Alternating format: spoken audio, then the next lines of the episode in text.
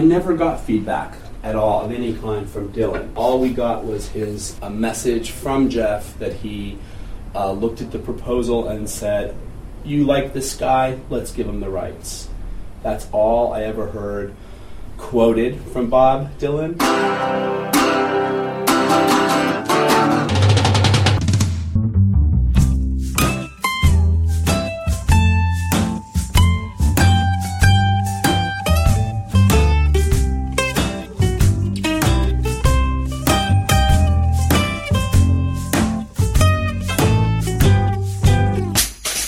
Herzlich willkommen bei Filmkultur, der Podcastreihe von www.kulturwoche.at und einem Interview mit Regisseur Todd Haynes zum Kinofilm I'm Not There. Die Besonderheit des Films ist, dass sechs Schauspieler eine Annäherung an die Person Bob Dylan versuchen. Darunter Kate Blanchett, Richard Gere, Christian Bale, Ben Whishaw, Marcus Carl Franklin und der mittlerweile verstorbene Heath Ledger. Im Gegensatz zu herkömmlichen Biopics wie Ray über das Leben von Ray Charles, Walk the Line über das Leben von Johnny Cash oder wie zuletzt der Oscar-prämierte Film La Vie en Rose über das Leben von Edith Piaf, riskierte Todd Haynes mit seinem mehr als zweistündigen Film doch einiges mehr. Sicherlich auch, da Dylan als Inbegriff des Wandels steht und abgesehen davon seit jeher einen Mythos um seine Person aufbaute und von daher nicht zu fassen ist Darüber hinaus ist Dylan selbst nicht nur Musiker, sondern auch Filmschaffender. Zwei seiner Hauptwerke sind denn auch Filme, das mysteriöse Rinaldo und Clara aus 1977 und das apokalyptische Masked and Anonymous aus dem Jahr 2003 unter der Regie von Larry Charles, bei dem Dylan als Co-Autor fungierte. Todd Haynes ging also ein großes Risiko ein und scheiterte in Würde, obwohl der Film auch einige Längen und Peinlichkeiten aufweist. Dennoch, sehenswert ist I'm Not There allemal. Das Interview fand im Rahmen der Biennale 07 statt. Gute Unterhaltung wünscht Manfred Horak.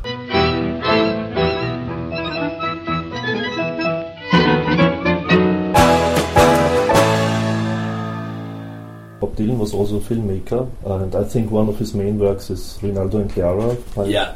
In 1977. Yeah. Uh, was that an inspiration for your film? Um, it was a you know it's something I saw in, in when it came out and when I was in high school, and then um, and then I saw it again when I was doing my research.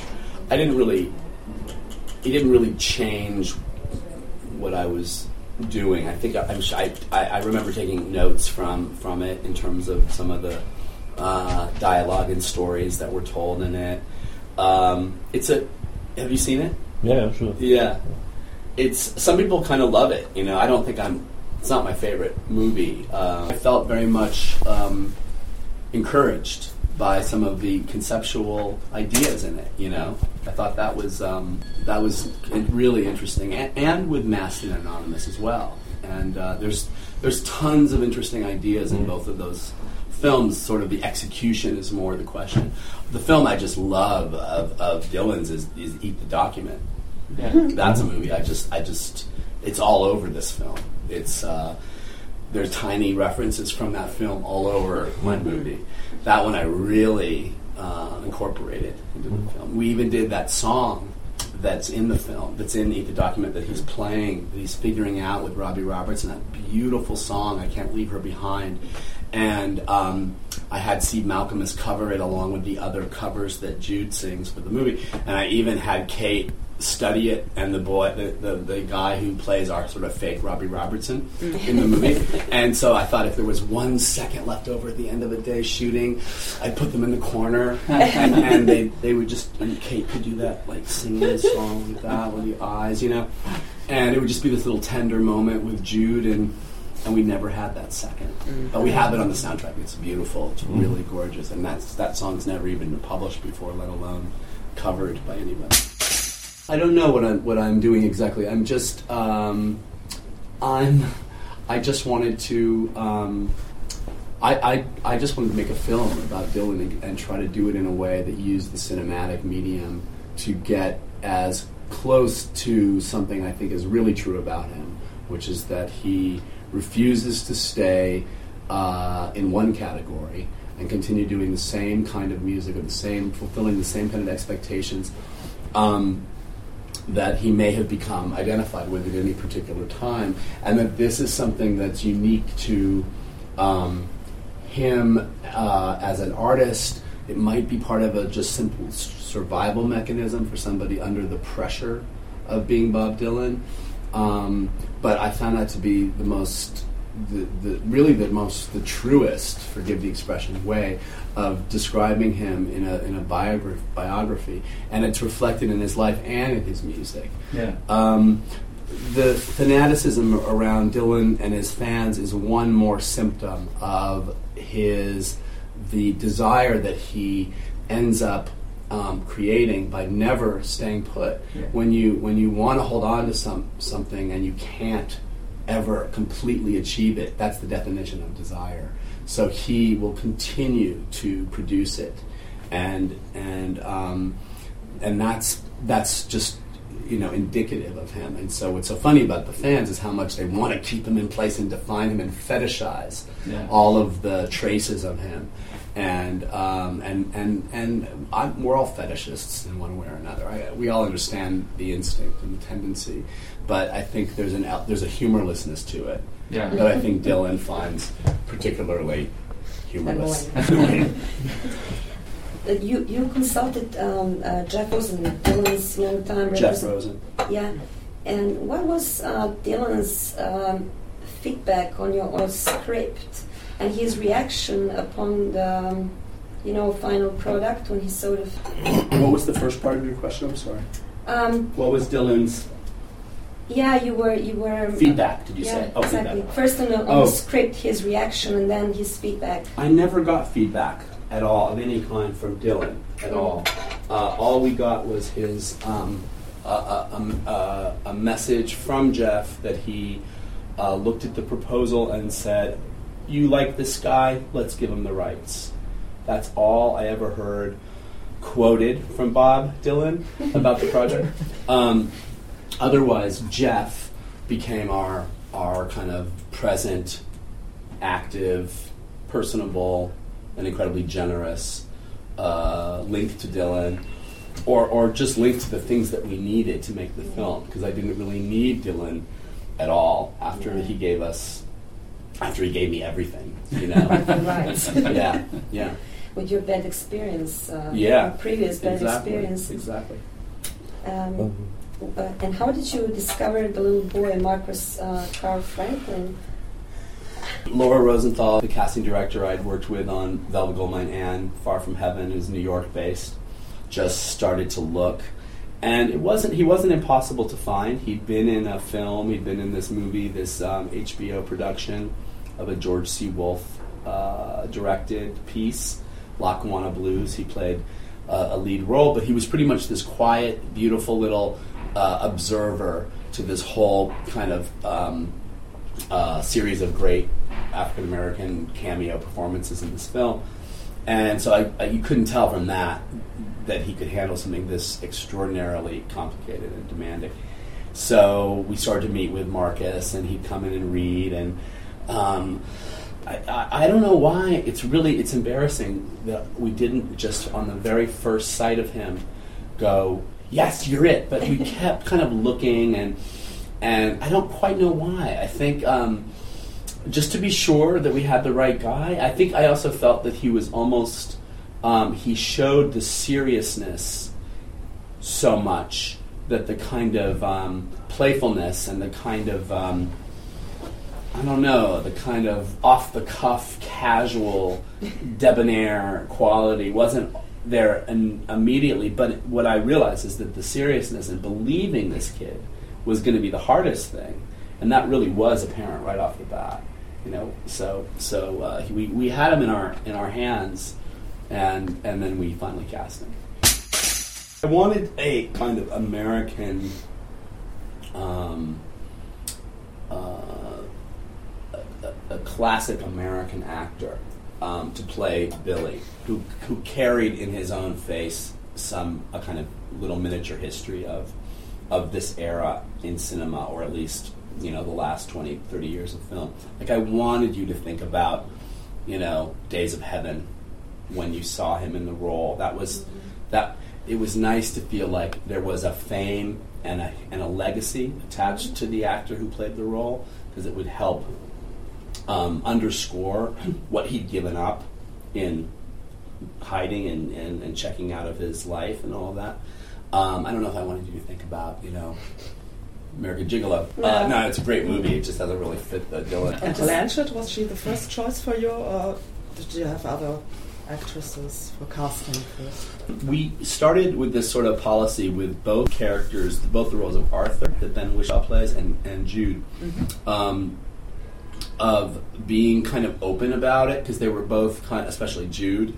We kind of made this thing where we, where we said actors could could put themselves on tape, could come into Laura's office and read, mm-hmm. and that we weren't immediately going to go out and make offers. That mm. we were going to kind of let it all kind of come to us, and it created some really interesting material in both for both roles, and and particularly Arthur. We got these almost these amazing miniature little experimental movies that actors would go out and make, mm. and this one guy. I think he was from a TV show, and I don't remember what it was. He was a good actor, and he went out and he like asked people on the street to do a different line in the New York City streets, a different line from Arthur's dialogue. And so he just and he did it all in camera, and and then another guy did all this weird stuff in his apartment, and and I got really interesting, some great auditions for women do, dressed as Bob Dylan and sometimes singing Bob Dylan songs. and, um, but I, all the while, I was looking at, you know, some of the best actresses in this age group hmm. and looking at their work. And I'd have Tanya, my assistant, make copies of their, send me copies in black and white of their pictures. And I would color them in hmm. as Jude mm-hmm. and see how they looked. Hmm. Uh, and it, it, it wasn't, it doesn't take a big, um, you know, a big discovery or a big, a brilliant stroke of genius to begin to notice Cate, obviously, in her work. And um, I don't remember a eureka moment where I was like, aha, it's got to be Cate. But at a certain point, we sent her the script, and then I, I talked to her, and we met and talked. And this happened to be the day of the Oscars when she won that award, her, la- her award. Radiator. Yeah, for the Aviator. And And her price went up. Her price doubled overnight. not for us. but she was immediately interested. She was immediately terrified. She said later, but she couldn't really say no. And and and I, although I felt a little bad because all these other actresses had auditioned for me, or you know, put themselves on tape and and. Uh, There's the DVD extras already. So well, no, I can't do that. But um, but uh, and I, you know, I kind of told her what I'd been doing and hoped she'd say, "Oh, I'd love to read something for you," you know. But she didn't. And Rimbaud again, I think, yeah, it's obviously, I think you like his writing, and for what It's all right. reason? Or because he was a major inspiration to Dylan. Mm. I mean, everything Yeah, in the film was uh, came from Dylan, came Mm. from Dylan's world, came from Dylan's interests, came from Dylan's biography, from his music, from his every line, every um, you know, once in a million, you know, comment somebody will say, "I love that line," da da da, da," and I'll go. I wrote that. I'll be so proud, you know, like damn, they picked something I wrote. Um, mostly, it is a just it's an edit, it's a massive research and and, and, and sort of process of distillation, uh, reorganization of of of uh, a very uh, dense creative output, an incredibly dense historical backdrop, and and a rich and varied. Um, series of influences that he that he that deeply influenced that deeply changed him and altered him from what he got through to the beat poets, the symbolist poets, to the Old Testament, yeah, yeah, to um, you know to the pop songs of the '60s or Mm. whatever it would be. So I felt it was my job to really almost follow in his steps and explore all the all of those Mm. elements. And Rimbaud was someone he encountered. Uh, people were starting to read Rimbaud in, in, in New York in the um, in the you know in the in the early '60s, and um, and then um, and it changed the way Suze Rotolo, one of his first girlfriends, turned him on to, Yeah. to the symbolist poets, and um, you could see the influence of the work on his po- on his writing as it became more subjective and more poetic and more liberated to be less literal. And when he really cut the strings from social realist, political, indoctrinated kind of writing from the protest songs to the basically another side of Bob Dylan and forward. Um, but it, he was still making references, literal references to, to Rimbaud and Verlaine in Blood on the Tracks in the song Tangled Up in Blue. It sounds like it's a song about um, a woman that he re-encounters at a topless bar years later, and he remembers when they first met and all that. And all of a sudden, the, the lines switch to. Um, uh, I lived with you on Montague Street. There was revolution in the air. Then you got into dealing with slaves, and something inside of you died. And it's like that's Verlaine and Rimbaud living on Montague Street in London uh, with revolution in the air, and uh, and g- getting into dealing with slaves. And he literally names Verlaine, Verlaine and Rimbaud in, the, in another song on the same record. He's sampling. He's The form of sampling. sampling. He's riffing, man. He is, and he was a, he was a foremost rapper. Yeah. and he was a foremost punk artist. Sometimes he forgets to credit the people that he samples from, Yeah, yeah, as on the As most, most- as on modern times. as most do. yeah, There's this Um, line um, about um, go and live in your own time, kid. Is this sort of the whole message from the film, if there is any message? Write about your own time. Yes. No, because um, not at all. Yeah. Because um, uh, especially where the film ends, um, there isn't a single message. I mean, that's Mm. that's what that that line is what basically propels the, the character of Jack into into being, Mhm. um, who is defined by writing about his own time, writing about the civil rights era, and writing uh, re- revising the traditional song into a topical song, a finger pointing song, a protest song about Mm. the times that you're in. But the Richard Gere story is about sing about the old times, sing Mm. about the earliest times, sing about the, the times farthest away from you imaginable, Mm. and use that as inspiration. So, and the Jude section is don't sing about your Mm. time. Don't try to be true to some external idea or some objective idea about Mm. what your time is. Sing about um, the complexity of the confusion between inside and outside, Mm. the confusion between your time and your being. Um, sing about the alienation of consumer society when you're a when you're a rock star and you're being hounded by everybody everywhere you turn. And, Mm. um, so each each one has their own message or motto, I'd say. And it shouldn't work for anybody if it was just an intellectual exercise. I don't think any movie does work that way. That's really um, that I've ever responded to. yeah. Um, and I don't think that's how Dylan's music works, even though it too is full of intense references, allusions, jokes, inside um, information, if you will. I don't under, even my favorite Dylan songs, the ones I've studied this hard now. I can't say I understand every word or every reference or every idea.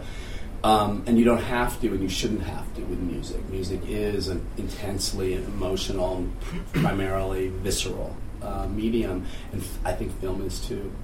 You know, the words and the story and all of those things are important, but they can't be the uh, only reason why films are made. You know, they have to have a visual life, and, and they have to work. You have to kind of be able to get what they're about without understanding a single word that they say. Right. John Lennon said, you know, you don't have to understand a single word he says to know what he's talking about about Dylan. And it's true. You hear it in his attitude. You hear his meaning in his attitude. It's because I also think Dylan, more than being a great writer of words or a great thinker of thoughts, he is ultimately a performer. Yeah. He is someone who lives and dies in the moment that he's performing or recording what he's doing, which is why he only does one take of so many of his fa- famous recordings, and why. And I think people don't underest don't recognize that necessarily about him because they don't might might not like his voice or, but he commits to what he's doing completely, and that's true for all of these places that he occupied, all these stories that he that, that I created from these um, phases that he went into. He goes into them wholeheartedly, and disavows everything he did before. Yeah. And you kind of roll your eyes and go, "Yeah, right. you never were a protest singer. Yeah, tell me about it." Yeah. You know, but he believes it. He's like, "No, you know, you're crazy. What are you talking?" You know, and then he's gone again, and he's disavowed the next thing. What do you think is the worst Bob Dylan album and the worst Bob Dylan song? I don't know the worst albums well enough to pick a song. Uh, like I don't, I don't think I've, I don't know if I've ever listened to Empire Burlesque or Well, it's not not so not as bad No. or Dylan. That one, Yeah. that's probably pretty. But um, yeah, I don't know. Uh, there's too many good ones to spend your time with uh, to worry about the bad ones. Diplomatic answer. Well, no, I just really, I just laziness. I just haven't, I haven't indulged in this shit. I, I just had too much work to do. Thank you, and good night.